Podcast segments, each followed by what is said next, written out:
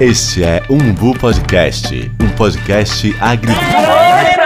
Pare, pare, pare, pare. Que é isso? Gente, esse aqui é o Umbu Podcast, um podcast agridoce. Eu não sei quem chamou essa criatura.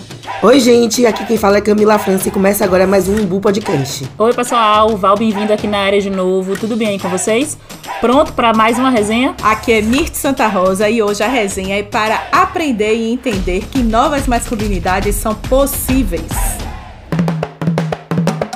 Quem aqui já ouviu falar sobre masculinidades? E quem aqui já conhece e sabe do que se trata? Eu, Camila França, preciso admitir que até a gente trazer isso para o programa, meu conhecimento era muito superficial. E, gente, eu não tô falando que agora eu sou expert, mas pelo menos eu tenho alguma noção. E pensando bem, eu acho que o programa de hoje é bem para isso, né? Para fazer com que a gente cresça, aprenda, compartilhe e converse sobre tudo aquilo que nos cerca. Mais do que isso, Camila, a gente precisa difundir e conversar sobre diferentes elementos e comportamentos comportamentos da sociedade. A construção social de gênero determina o papel das mulheres e também dos homens. Vocês conhecem os mandamentos da masculinidade que por muitos anos nos foi ensinada? Significa que o homem tem que ser bem-sucedido, não ser feminino, não levar desaforo para casa, dar em cima das mulheres e não expressar emoções. Se perguntarmos o que é ser macho para alguém, pode ter certeza que alguns desses pseudos mandamentos vão surgir na nossa resposta tanto de homens como de mulheres. Esses estereótipos de gênero estão em nós, mesmo quando já compreendemos que esse pensar é errado. Muitas vezes nos pegamos pensando por esse motivo e é tão importante desconstruir essa forma de entender o que é masculino. E para garantir que quem vai falar sobre o assunto é quem entende, a gente vai receber aqui um convidado super especial. Ele é fotógrafo, influenciador, colunista, está escrevendo seu primeiro livro e agora apresentador de um programa de entretenimento e cultura negra, o Preto a Porter, que estreia esse ano no UOL. Ah, gente, e ele também é conhecido como o hit brasileiro, o conselheiro assim, eu amoroso. também conheço, viu? Aí a gente tá aprendendo. Lembra, gente, daquele, daquele personagem que o Will Smith interpretou no cinema? Pois é, o nosso convidado é assim. Ele conecta amores pretos com o Tindó. Adoro, viu? Roger Cipó, bem-vindo e muito obrigada por ter aceitado o nosso convite. Aí, obrigada, viu, Roger? A resenha aqui é nossa, viu? Então sinta-se à vontade de verdade. Boa, salve Val, salve Camila, Mites, pessoal da produção, a direção, quem está nos assistindo e nos ouvindo também. Eu estou muito feliz e muito empolgado de estar aqui hoje. Assim. Eu cheguei numa baita apresentação, né? Quero agradecer Val, agradecer toda a galera pelo convite. Eu quero dizer que o, o jornalista que me chamou de hit brasileiro, que é um querido nosso, que é o Ernesto Xavier, inclusive um querido, ele foi muito generoso nisso, né? Porque eu, eu não sou hit, não, mas eu, eu ajudo pessoas a se encontrarem e pouco dou conselho, porque eu também estou aprendendo umas coisas aí, né? Mas, inclusive, um beijo para Ernesto. Mas para começar, eu queria que você falasse pra gente sobre essas masculinidades plurais. O que são essas masculinidades plurais? Quando a gente pensa, enfim, ou quando a gente se propõe a pensar o que são masculinidades plurais, a gente está basicamente ampliando o olhar para os aspectos sobre o que é ser homem nessa sociedade, sobre o que é ser esse ser masculinizado. Né? E plural para quê? Para que a gente garanta nas conversas as narrativas de diferentes identidades masculinas. Porque o que é ser homem, né? Por exemplo, para mim, sou um homem preto, e aí tem os marcadores sociais né, do meu lugar. Eu sou um homem preto, cisgênero, heterossexual. Eu, quando eu falo heterossexual, inclusive eu peço desculpa porque ninguém é perfeito, né? As pessoas falam, porra, é, gente, ninguém é perfeito, mas brincadeira também. É, de periferia, com uma história né, é, atravessada pelo, por ausências, né, por várias questões produzidas pelo racismo. É, essa, esse é a, um pouco da minha identidade, que é uma identidade que, para além disso, também é marcada é por uma educação do candomblé, é marcada pela capoeira, é marcada por uma formação produzida no movimento negro organizado. Então, tudo isso forma a minha identidade. Mas eu sou uma identidade, né? Eu sou parte de um coletivo, eu sou atravessado por algumas questões e essa minha masculinidade, ela não é aquilo que a gente pode chamar de masculinidade hegemônica. Vou falar sobre isso daqui a pouco para tentar justificar, ou pelo menos pensar sobre o que é essa ideia da masculinidade plural, que é justamente considerar as identidades plurais, considerar as nossas diversidades, para que quando a gente olhe para a discussão de masculinidade, a gente não fale ela, a gente não faça ela a partir de um lugar só, ou a partir de um referencial, ou para um lugar muito específico. Né? Convencionou que masculinidade, né, o que é ser masculino, é, os aspectos dessa identidade, é o que está determinado pelos homens brancos, héteros, cisgênero, na maioria das vezes cristão, né? Se a gente pensar que a gente é um país que foi colonizado, né? Por homens desse perfil que eu estou falando, é, se convencionou isso, né? Como o ideal de ser masculino né, como o que é ser homem, como a performance ideal do que é masculino. Só que no meio disso, além de invisibilizar outras narrativas, a gente, a gente não, mas essa sociedade produzida por esses homens para esses homens acaba por quê? Por obrigar que outros homens performem esse lugar, performe uma masculinidade em busca desse, desse eu vou chamar de pódio aqui para pelo menos ficar tranquilo na nossa conversa, né? Conforme esse pódio, a busca desse lugar, a busca de um lugar à mesa do patriarcado, né? O patriarcado é essa estrutura de poder construída e determinada para homens brancos. Eu chego falando um monte de coisa, gente. Me interrompa quando quiser. Se eu estiver dando palestra demais, me segura aqui. É isso. Oh, você estava tão bem, tão bem, que eu ia fazer a piada com o Lucas. Você percebeu, né? Lucas começa a ficar constrangido na hora que você fala assim, ó, hétero, cis, normativo. Mas Lucas, a gente ensina ele. Ele, não, a gente ensina ele. A melhor coisa que aconteceu na vida dele é tá com três preta. Eu acho assim, Lucas, não tem problema porque o meu sobrinho é branco, o meu cunhado é branco, um monte de gente é, também tem um amigo vizinho, né? É, eu nada contra. A gente faz essa piada com o Lucas o tempo inteiro. O tempo inteiro. É Aí. Ele é nossa Mas... cota. Ele é, Ele é pra gente cota. poder olhar e dizer assim, tá vendo que a gente não é racista reversa? Nem seja, talvez, também, né? Você sabe. Mas... Eu fui criado com... Roger, é, você falando, uma das coisas assim que eu fiquei mesmo um pouco do que Camila falou, né? É um mundo que, na verdade, demonstra ser tão amplo, tão diverso, que em muitas das minhas pesquisas eu encontrei, até que você falou, sobre a questão da sociedade mais humanizada você bate nisso, que isso sim é o que é mais importante do que talvez dizer a respeito dessas novas masculinidades. Que uma sociedade melhor, mais humanizada, vai fazer com que surjam novas pessoas que pensem além desses estereótipos ou até mesmo além dessas questões ligadas a poder virilidade. Então, assim, você tem como nos explicar um pouquinho sobre o que, o que é isso, sabe? É assim, que masculinidade saudável é essa que surge a partir do afeto, a partir do que humaniza, a partir do que pode transformar. E eu digo isso um pouco até em cima de. Eu sou mãe de um menino, tá? De sete anos, um menino negro. E às vezes é extremamente difícil não dar continuidade a coisas que estão em mim, sabe? Sim. E quando eu vejo, eu já eu pensei, aí o que acontece é que hoje eu entendo que eu tenho que me policiar e tenho que olhar de outra forma. Mas não é fácil, mesmo eu sendo uma mulher negra, mesmo eu tendo um marido negro, mesmo eu sendo essa família, que as meninas daqui a pouco eu vou fazer a piada, sabe? O meu sonho é ter aquela foto igual aquelas famílias americanas, sabe? O marido, a mulher e duas crianças para poder Não. botar, para dizer que eu sou rica. É, aí daqui a pouco. Já fiz a piada, tá vendo, meninas? É tipo Blacklist, né? Já assistiu Blacklist? Eu sou Blacklist, meu filho. Eu falei que eu quero ser aquele pai. Eu tô trabalhando Rapaz, pra ser aquele pai. Eu Você também, quer ser o pai do eu... pai, né? Eu quero ser o pai do pai, que não faz nada, tá tomando a cachaçinha dele todos os dias Olha, e tá na boa. Eu quero eu ser o pai do pai.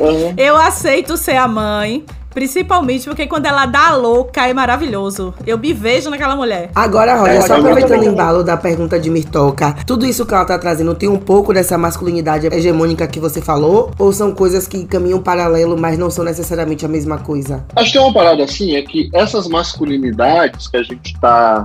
Eu nem diria que a gente está defendendo, mas que a gente está trazendo para discussão nesse momento, nos últimos anos, elas não são novas. É importante dizer isso. Assim elas não são novas, elas estão aí.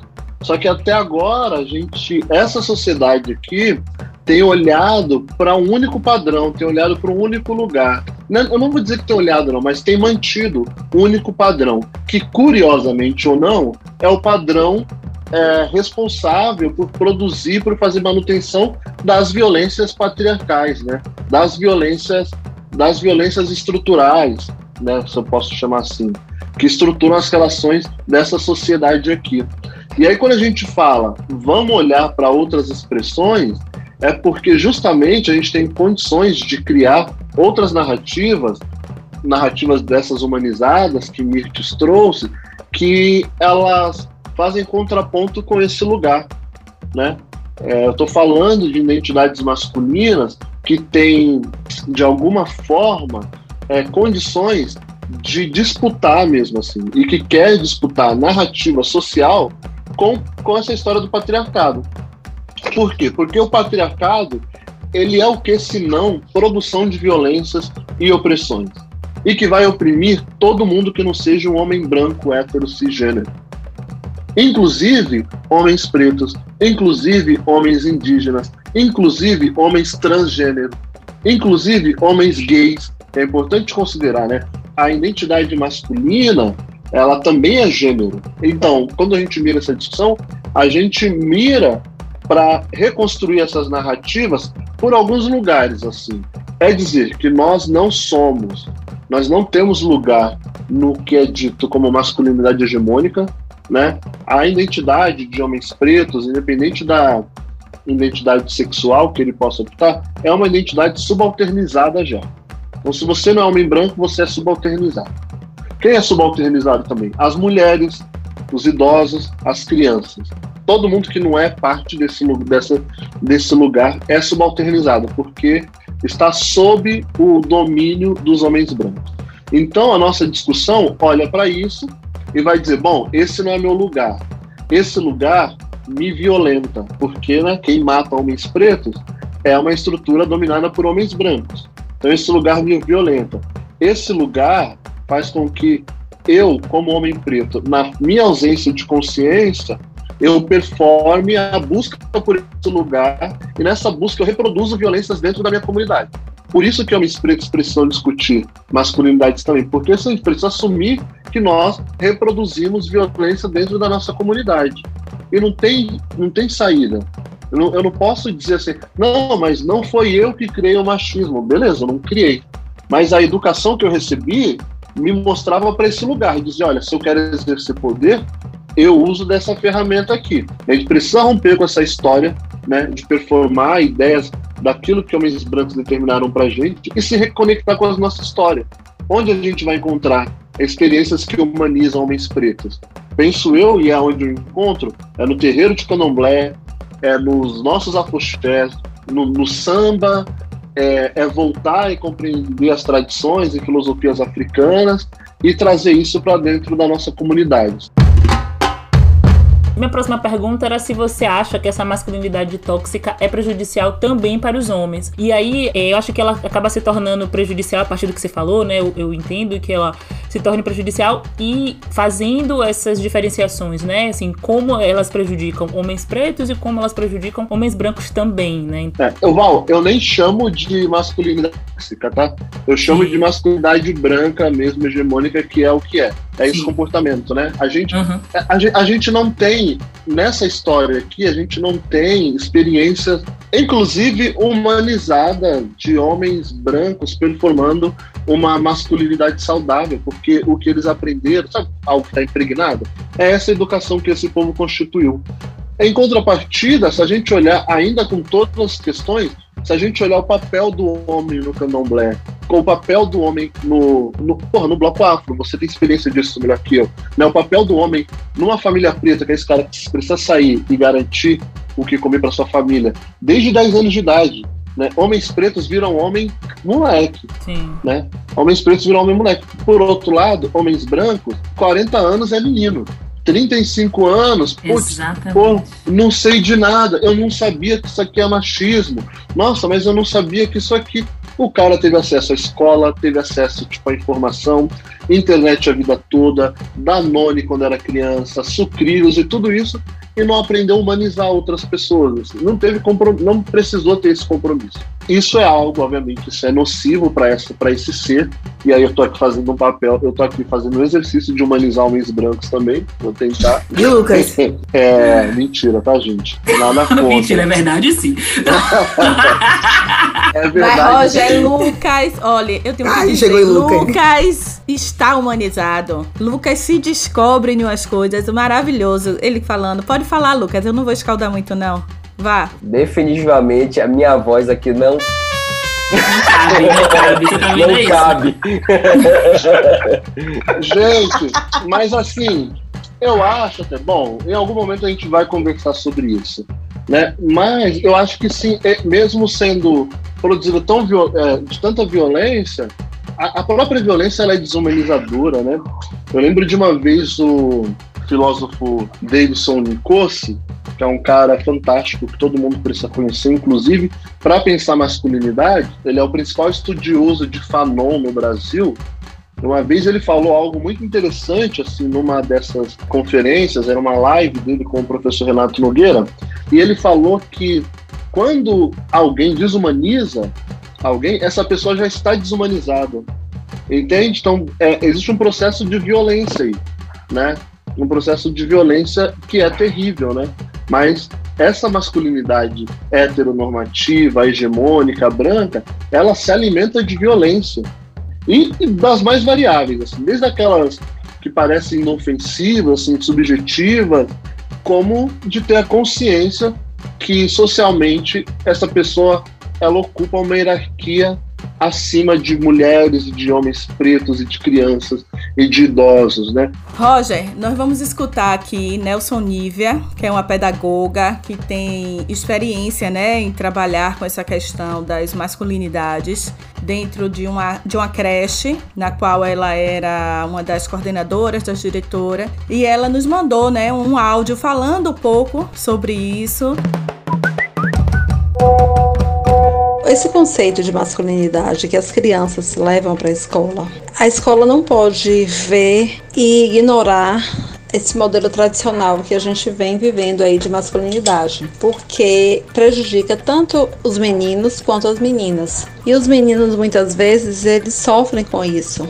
Às vezes eles não querem reproduzir esse modelo que eles são ensinados. Muitas crianças trazem de casa um modelo que nem faz parte do perfil da criança. Como ele está em fase de construção, ele vai se adaptando e sendo às vezes contrariado em alguns momentos pelo modelo que o pai impõe. Eu percebo que eles não traziam essa ideia de que eles são superiores, de que isso é de menino, isso é de menina, que menino bate em menina. Eles não têm isso muito, muito organizado, assim, não é uma coisa que eles reproduzem de cara. Eles vão se constituindo ao longo dos anos, de acordo com o que estão aprendendo em casa, na TV. Eu acho engraçado que os meninos eles chegam sem se preocupar muito com essa coisa da nudez, do corpo do menino, do corpo da menina. Eles vão aprendendo isso de forma muito curiosa. E não tem também a separação de que o menino não brinca disso, a menina não brinca daquilo. E tem um momento que o pai ou a mãe, eles sinalizam pra gente de que, ó, o trabalho da escola não tá sendo como a gente quer, no sentido de que menino não pode isso, menina pode aquilo. Eles vêm falar pra gente mesmo, eles interferem na escola dizendo que não tá gostando dessa forma de organização. Eles fazem propostas até de atividades que separem meninos de meninas. E aí teve um momento que esses questionamentos começaram a fazer com que a gente pensasse em trabalhar um pouco mais essa relação de gênero mas muito no intuito de, de ensinar as crianças a cuidar, a cuidar de si, a cuidar do outro e a cuidar do ambiente. E a gente começou a trazer essas conversas para rodas de conversa com os pais, porque dentro da escola a gente já tem muito isso com as crianças. não é brinquedo não. E assim, o que me chamou a atenção mesmo nesse discurso de, de nível é o seguinte, é a família. Porque no final das contas, não é uma questão só da escola ter todo um discurso. É o que a família vai entender de quando a gente começa a aplicar esse discurso.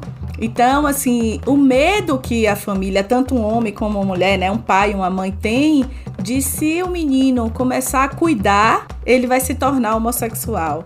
E O isso que não é seria um muito problema também, né? O que não seria um problema, mas o ponto é, existe um pavor dentro das famílias de ensinar o menino a cuidar. Sim. O menino a perceber que ele tem que estar naquele lugar e que ele não, se ele encontra um amigo dele, ele pode dar um abraço. Ele pode brincar de boneca e não, e isso não é problema ele brincar disso. Eu sempre comento com as meninas que eu percebo essa construção de gênero, né, do que é de menino, do que é de menina nas pequenas coisas. E pequenas, exemplo, desenho animado, sabe? Eu tenho um filho que adora Lego. Eu tenho um filho que gosta de coisas de mecânica. Mas ele, ainda assim, ele assiste às vezes ursinhos carinhosos. Só que você percebe a diferença nas cores. Ursinhos carinhosos têm cores que são associadas a meninas.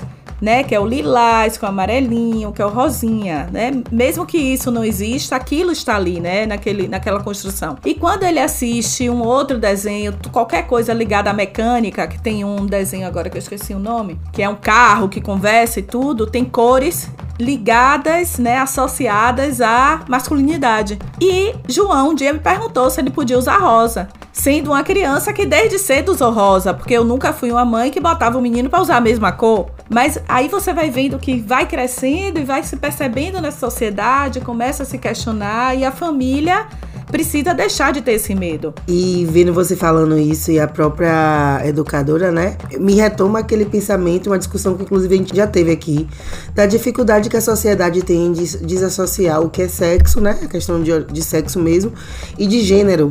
É como se fosse tudo em relação a isso. Então a gente já falou em outro programa, mas não custa nada lembrar que quando falamos de sexo, a gente fala de uma característica física da pessoa, né, fala de biologia, aspecto morfologia e a capacidade até reprodutiva. E quando a gente fala de gênero, não remete apenas ao biológico, mas assim a construção sociocultural, que aí não vai ter como, na verdade, ser influenciada. Isso já parte daquilo que a sociedade pode considerar apropriado, mas foge disso, porque tá ligado ao comportamento e aquilo que as pessoas têm interesse. Não fica só preso ao que a escola ensinou, porque a escola não vai ensinar a sua identificação de gênero. É aquilo que já nasce com o indivíduo e por mais que a família tenha dificuldade de associar, a gente tem que entender como na sociedade isso adequa. E aí, Roger, eu fico imaginando quantas vezes essa masculinidade heteronormativa, né? Quanto isso não pesa na criação de várias crianças, de vários jovens que talvez não tivessem tanta afinidade, tanta empatia e tanta necessidade de associar. E ouvindo a educadora falando agora, eu fico imaginando também o peso que isso já não tem na formação do indivíduo. Não, tem total. Isso é a, a primeira infância ela define muito do que a gente vai ser para a vida toda. Tem uma série de educadores que, que estudam isso, né? Estudam o impacto do, da educação na primeira infância, porque é o momento educacional mais importante, porque ali se constrói muita coisa. E a gente sabe que a nossa escola, eu fico muito feliz, por exemplo, o trabalho de Niva é importantíssimo, aproveito até para parabenizar porque quando eu estava na, na, creche, na, na escola, e não faz muito tempo não, não era dessa forma, né? Era exatamente isso. As professoras, diretora, a educação determinava. Meninos vai brincar aqui, as meninas, qual o papel das meninas? As meninas vão ajudar a professora. A nossa educação é uma educação que categoriza, é uma educação que precisa ser pasteurizada, né? Então, eu recebo aqui essa pessoa, sexo biológico vai lá masculino, o pai deu um nome masculino e tal, então ele vai receber todos os, os estímulos do que é, do que ele precisa para crescer como homem. Mas lembra o que a gente conversou? É um homem dentro desses parâmetros aqui. É um homem, tipo. E aí não é nem sobre cuidar, porque os homens que performam essa masculinidade hegemônica dessa história, eles não cuidam, não, eles dominam e, e eles fazem um papel para garantir que outras pessoas cuidem. Então a gente está falando de um grupo de homens que, nem sua roupa lava, né? que não sabe cozinhar, não sabe cozinhar a tua própria comida. Por quê? Porque tem o direito, né? Tem o direito de ter nessa ótica, tá? Tem o direito de ter uma mulher, de ter uma, uma, uma mulher, e aí seja mãe, seja esposa, seja quem for, ou às vezes seja alguém que trabalha, para fazer o que ele quiser. Isso é terrível. Roger, eu tava vendo uns vídeos seus, assim, né, estudando aqui pra gente gravar e. Um monte eu... de merda, eu falei, né? Nada disso. Nada disso. Hoje eu passei, hoje no meu Mami Office, quando eu tive um tempinho, eu vi vários, vários, Meu vários. Pois é. Não, e teve um que me, isso que você falou me lembrou um dos seus vídeos, que é quando a galera questiona a sua masculinidade, assim. Você Ah. chegou a falar assim, é, as pessoas já te perguntaram se você tinha certeza que você era heterossexual, porque você não ficava performando essa masculinidade que esperam que homens performem, né? Mas que, enfim, não é o ide... não é o que a gente tem buscado, né? Mas é o que as pessoas, enfim, esperam e buscam de, de, de homens heterossexuais, né? Sim, é, tem, tem isso, né? E em algum momento isso, isso para mim já foi uma questão. Em outro momento eu já tive até dúvida, pô, será? Será assim, tipo, eu lembro de uma pessoa falar assim para mim, e, e era, um, era um homem preto, falar assim, ah, se pô é hétero porque não achou negão ainda, tipo que eu. Amigo, tipo assim, por quê? Porque é o que se espera, né? Isso não quer dizer, gente, que eu não seja um homem que não seja atravessado também e que fui atravessado por uma educação machista e que em vários momentos da minha vida e ainda hoje eu posso, tipo, né, reproduzir, estar nesses lugares, sim. Acho que é uma coisa que é a tomada de consciência.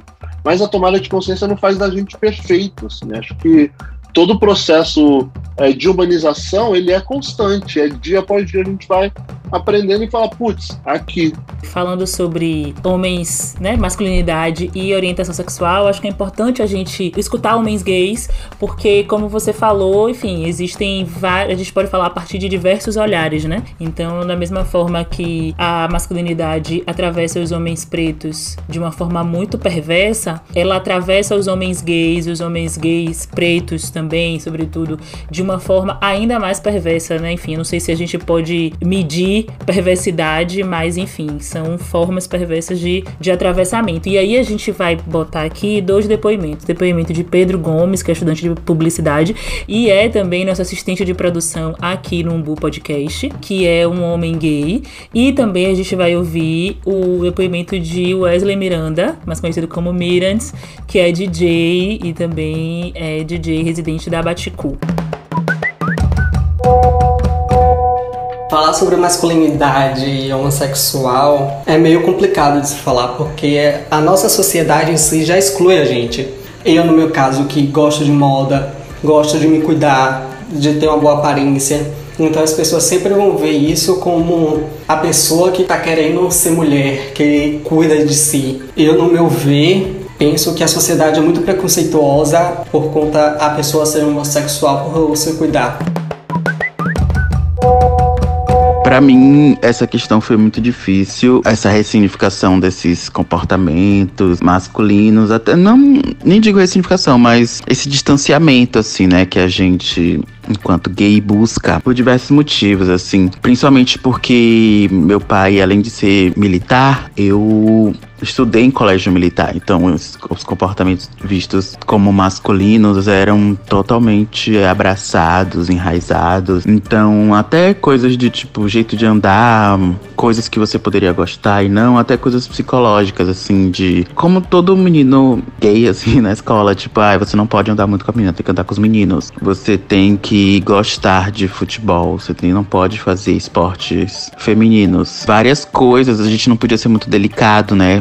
Eu lembro que uma vez meu pai reclamou, não lembro se ele me bateu, mas ele chegou a reclamar que eu cheguei na padaria e falei eu quero 10 pães, em vez de falar 10 pão. Por exemplo, pra ele era uma coisa, era um indício de que eu não era masculino o suficiente eu falar certo.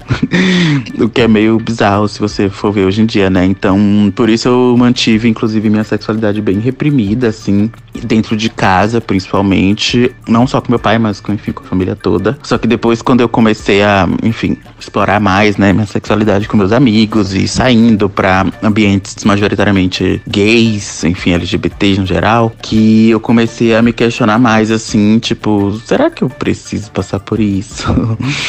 Ah, não sei. E aí foi quando eu comecei a ter mais treta dentro de casa, assim, né? Hoje em dia, assim, eu tento. Quando eu vou visitar eles, né? Eu tento não ser eu me reprimo ainda um pouco, sabe? Porque eu acho que, enfim, é uma coisa. Eu tô na casa deles, assim, hoje em dia eu consigo ter uma visão de tipo assim, tá, ele pode não me aceitar 100% como eu sou e como eu quero que seja, mas que eu acho que talvez com o tempo isso mude, assim, eu acho que a gente hoje tem uma relação muito, muito boa, assim, muito mais do que eu imaginava que a gente poderia ter. Ele conhece meu namorado, enfim, a gente vai lá sempre, bebe junto, conversa, ele paga conta, coisa que ele não fazia nem quando eu tava indo lá solteiro.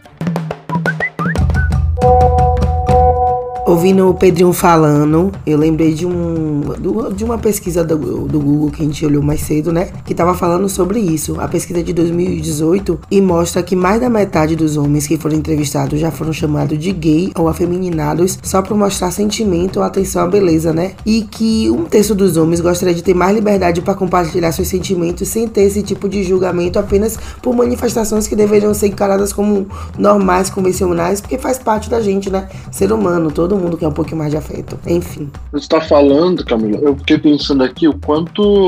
O, o quanto, o quanto a gente está, né? é, na- não só na contramão, mas o quanto é, é muito violento assim, em vários aspectos, porque veja, é, homens, a gente aprendeu, por exemplo, né?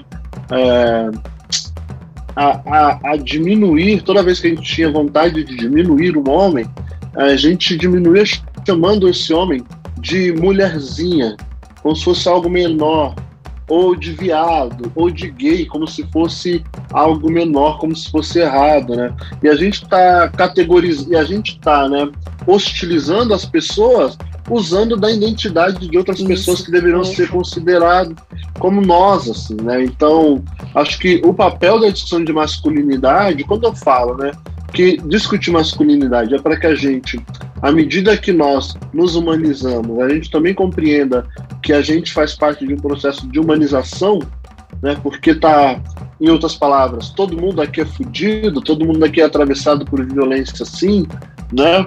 É, do homem preto, do homem preto hétero, cisgênero, ao homem preto transexual, que é um homem preto de pele clara, tem porrada para todo mundo aqui, sabe? Isso é um chamado. Eu não sou, é importante dizer isso, eu não sou um guru da discussão de masculinidade, eu não sou um coaching de masculinidade, eu tenho terror, pavor a essas coisas.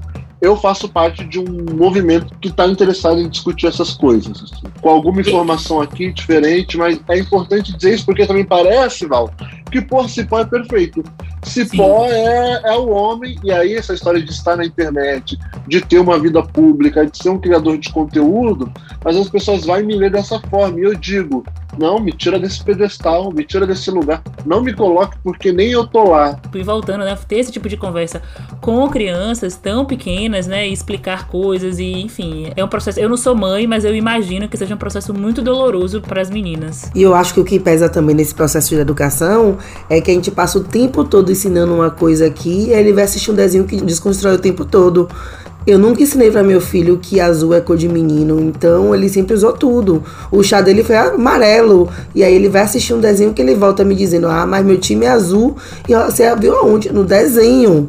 E é o Total. tempo todo você liga- brigando com todos esses estímulos para não surtar. E eu fico, meu Deus do céu, onde é que você vai ter help? Porque é isso, a gente tem na gente só essa, esse apoio, né? É, e aí, mas é isso, né, Camila? Assim, a gente precisa, por isso que a gente precisa ter uma produção audiovisual que paute questões de masculinidades. Né? E eu não tô falando, tipo, pô, abrir lá um desenho para falar sobre masculinidade. É, é, norma- é normatizar todas essas experiências. Assim, né? Tem que ter esses personagens, porque se a nossa realidade é plural, por que, que o audiovisual não, não, não mostra isso? Né? Se a gente é um país de 56% de pessoas negras, né, entre pretos e pardos, por que, que esse país, por que o audiovisual não representa isso? Por que os livros não mostram isso? Porque, sabe, por que a sociedade não está organizada para esse lugar? Porque para essa sociedade é interessante fazer manutenção desse status quo que ele é branco, que ele é cisgênero, que ele é heteronormativo, que ele é tudo isso aí que nem é a nossa realidade, que não é a realidade de ninguém. Então, por, e por isso também que a gente precisa disputar, e aí a gente vive numa condição de guerra, e, e disputar no audiovisual, disputar na educação, disputar na literatura, disputar na arte, na internet, é também estratégia de guerrilha. Isso é estratégia de guerra também. Né? Porque é essa educação que fala para o moleque que, olha, você tem que usar o azul escuro. E você tem que usar o azul escuro e você tem que jogar bola. E você tem que jogar bola e dar murro na cara dos moleques, sim. E puxar cabelo das meninas, sim. E bater na bunda das meninas, sim. Essa educação diz isso em todo lugar. Assim. A gente precisa encontrar é, é esses apoios, né? Porque para que, que serve o audiovisual, né? Que é a minha área, que é a fotografia. Para que, que serve a internet? Roger Cipó já nos disse que ele não é especialista de nada, que ele gosta de falar, então por isso que ele se dá bem com a gente, porque a gente também não é especialista de porra Opa! nenhuma e a gente fica eu conversando. Deus que me livre. Deus que me livre dos especialistas, cara. Deus eu sou especialista em resenhas. Eu sou especialista Olha. em resenha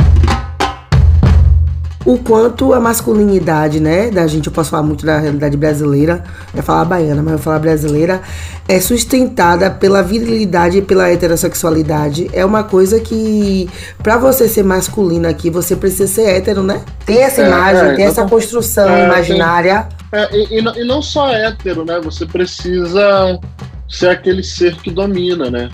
Precisa ser que é, que é isso. Você uma história que é sobre quem domina quem, né? Precisa ser esse lugar de quem domina. O que é pobre, né? Assim, o que é pobre, que eu digo que inclusive essa história dessa, dessa performance do homem que domina. Primeiro que a gente sabe, né? O homem que diz que domina e não sei o que. E a gente sabe, assim, tipo, nos bastidores, né? Que não domina nada, que não dá conta de nada, que tem um monte de mulher insatisfeita pra caramba de relações com homens, porque aquele negócio mecânico que todo mundo já sabe, o cara vai lá, dá a pressionada dele, goza e vai dormir, deixa a mulher ali olhando para qualquer coisa. A mulher volta pro Instagram, é duas da manhã. A gente sabe só que esse é tipo, é, é o cara ali, pô, esse cara que, que tá. Porque esse é um lugar mecânico, né? E o que é mecânico não é, não é humano, gente. O que é mecânico, tipo, não tem espaço para sentir, assim. E essa história, né, tipo, dessa virilidade é muito, é uma linha muito fina, penso eu, né? Porque ao mesmo tempo que essa virilidade do homem preto, por exemplo, ela é celebrada, ela é objetificada também. Porque esse homem é um homem que precisa não só ter o pau grande, não, mas esse homem é um homem que precisa tipo, dar conta de comer todo mundo que ele vê pela frente. Roger, uma das coisas que acontecia comigo, não sei se com Camila, eu tive amigas que falavam Mirtes é bem servida. Gente, isso me dava uma raiva. E eu ficava pirada. E assim, e esse final de semana agora eu fiquei lembrando sobre isso e eu e Adamo conversando. E na verdade eu nunca tinha dito isso a ele. Aí ele falou: Você nunca me falou sobre isso? Eu falei porque eu ficava constrangida. Não, eu digo que é constrangedor porque isso não é um atributo assim. Isso é uma forma de nos desumanizar.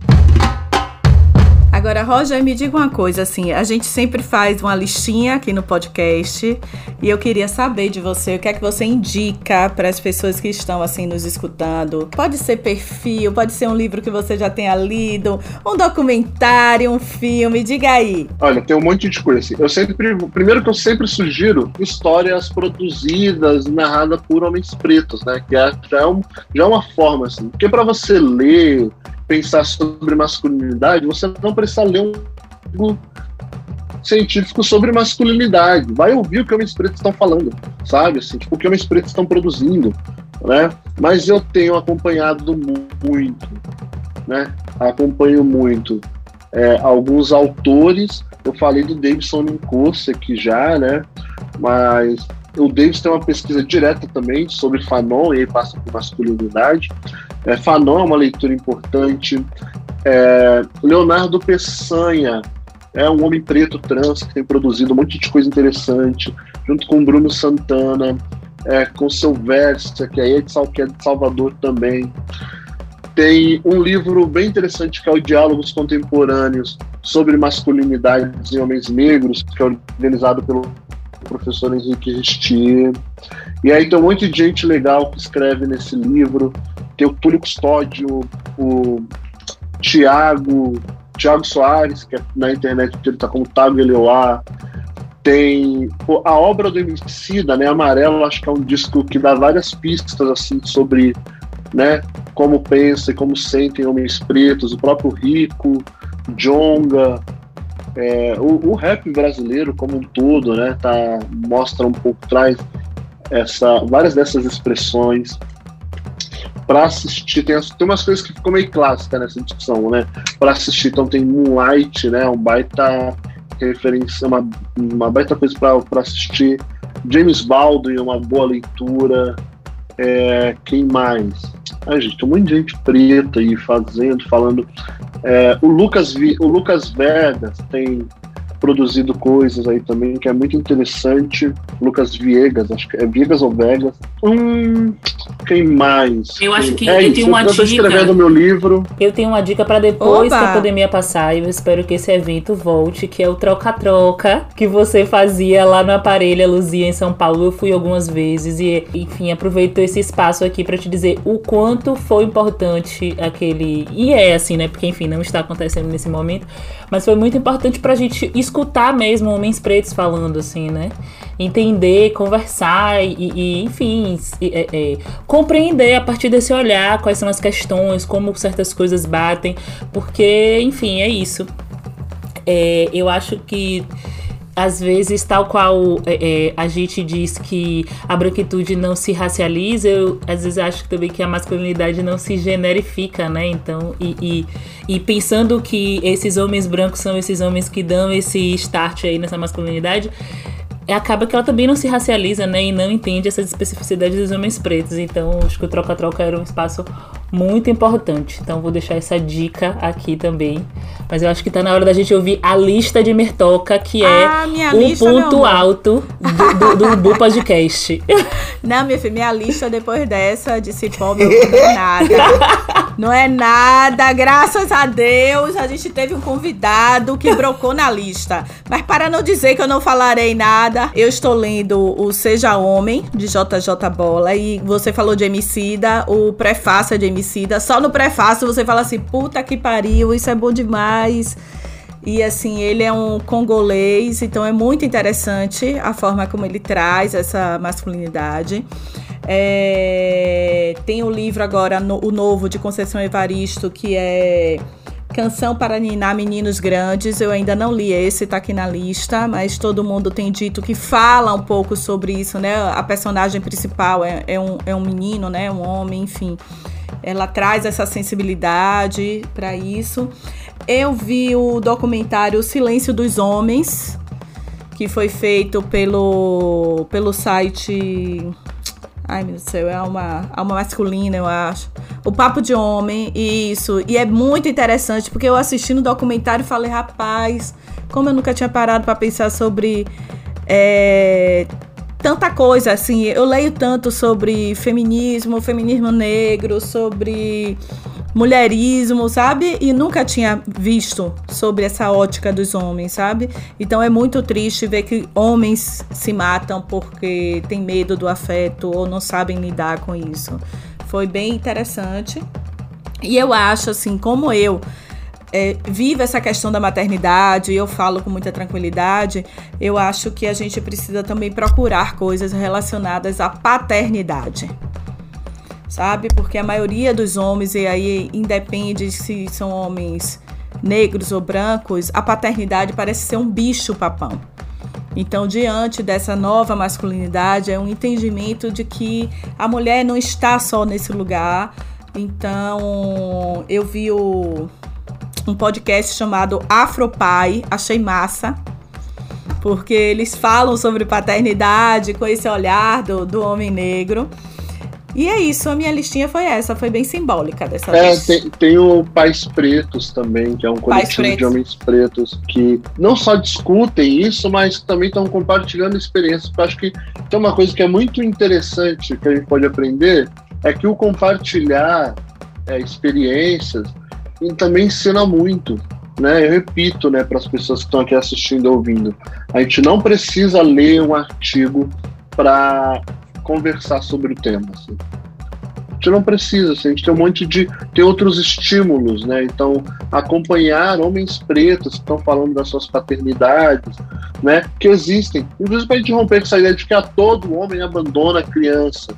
Todo homem. Não, gente, assim.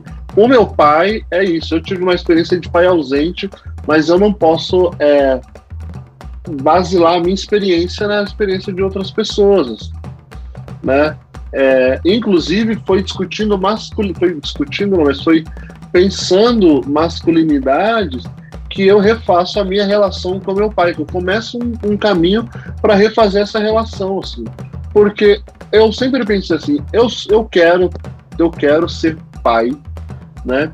E como que eu construo esse lugar, ou como que eu construo espaço assim, para que homens pretos tenham condições de de se humanizarem e de humanizar sem estabelecer questões da minha vida, sem tipo voltar lá e, e resolver coisas com meu pai, que é um cara que saiu de casa cedo, que era mulherengo pra caramba, e que tem uma série de questões, e que vacilou com a minha mãe. E aí tem isso também, né? Que é uma coisa que era uma história deles, né? Que não necessariamente era uma questão que, enfim, era dele com os filhos. Então tudo isso, assim, acho que discutir essas coisas dá, ajuda, né? Não, não resolve, né? Porque o que resolve é o caminho, é o processo de cura mas dá, dá um pouco de caminho. Ai, Roger, a conversa com você é tão gostosa que se vacilar aqui, a gente vai até amanhã de manhã. É, é quer falar. Dá pra fazer tomando cerveja. Vamos fazer, tá vamos vendo, fazer Lucas um... e Pedro? Vocês têm que providenciar um cenário desse da próxima vez, com uma Por cerveja. favor, até eu vou tomar uma pra poder discutir. Por favor. Ai, por favor. Não, eu acho que a gente tem que, enfim, botar fé aí de que tudo isso vai passar e a gente vai poder gravar esse- mais um episódio com você Não, gente, Vicky presencialmente. disse que vai tomar cerveja, foi. Peraí, volte aí. cerveja, foi. Muito bom.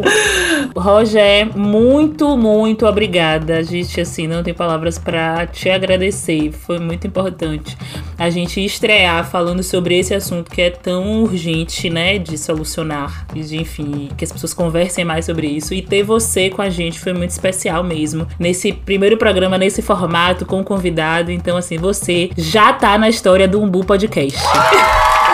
Ah, que bom. Muito Obrigado, obrigada. Val. Obrigado pelo convite. Enfim, acho que é sempre uma possibilidade de trocar, assim, sabe? E tô muito feliz. E sucesso no podcast. E vocês que estão em casa, no carro, na rua, em qualquer lugar, já sabem. Tem mais resenha com a gente nas redes sociais. Roger, muito obrigada mesmo, assim, pela paciência mesmo, pela entrega, entendeu? Porque cai link, manda link de novo, não sei o que, nanã, mas Muito enfim, bom. rolou, foi. Vai ficar incrível, eu tenho certeza. Foi maravilhoso. Não tenho dúvida. Obrigado, obrigado Beijo. Valeu, valeu, tchau. beijo. Essa temporada do Umbu Podcast tem pesquisa e apresentação de Camila França, Mirth Santa Rosa e Val Bem-vindo. A edição e mixagem é de Kel, Atitude Áudio Criação. A vinheta é de Jarbas Bittencourt e Kendê Boa Morte. Produção, Val Bem-vindo. Gerência, Mirth Santa Rosa. Assistência de produção, Pedro Gomes. Conteúdo e roteiro, Camila França. Coordenação geral, Lucas Com, Grupo Bando. Comunicação, Grupo Bando.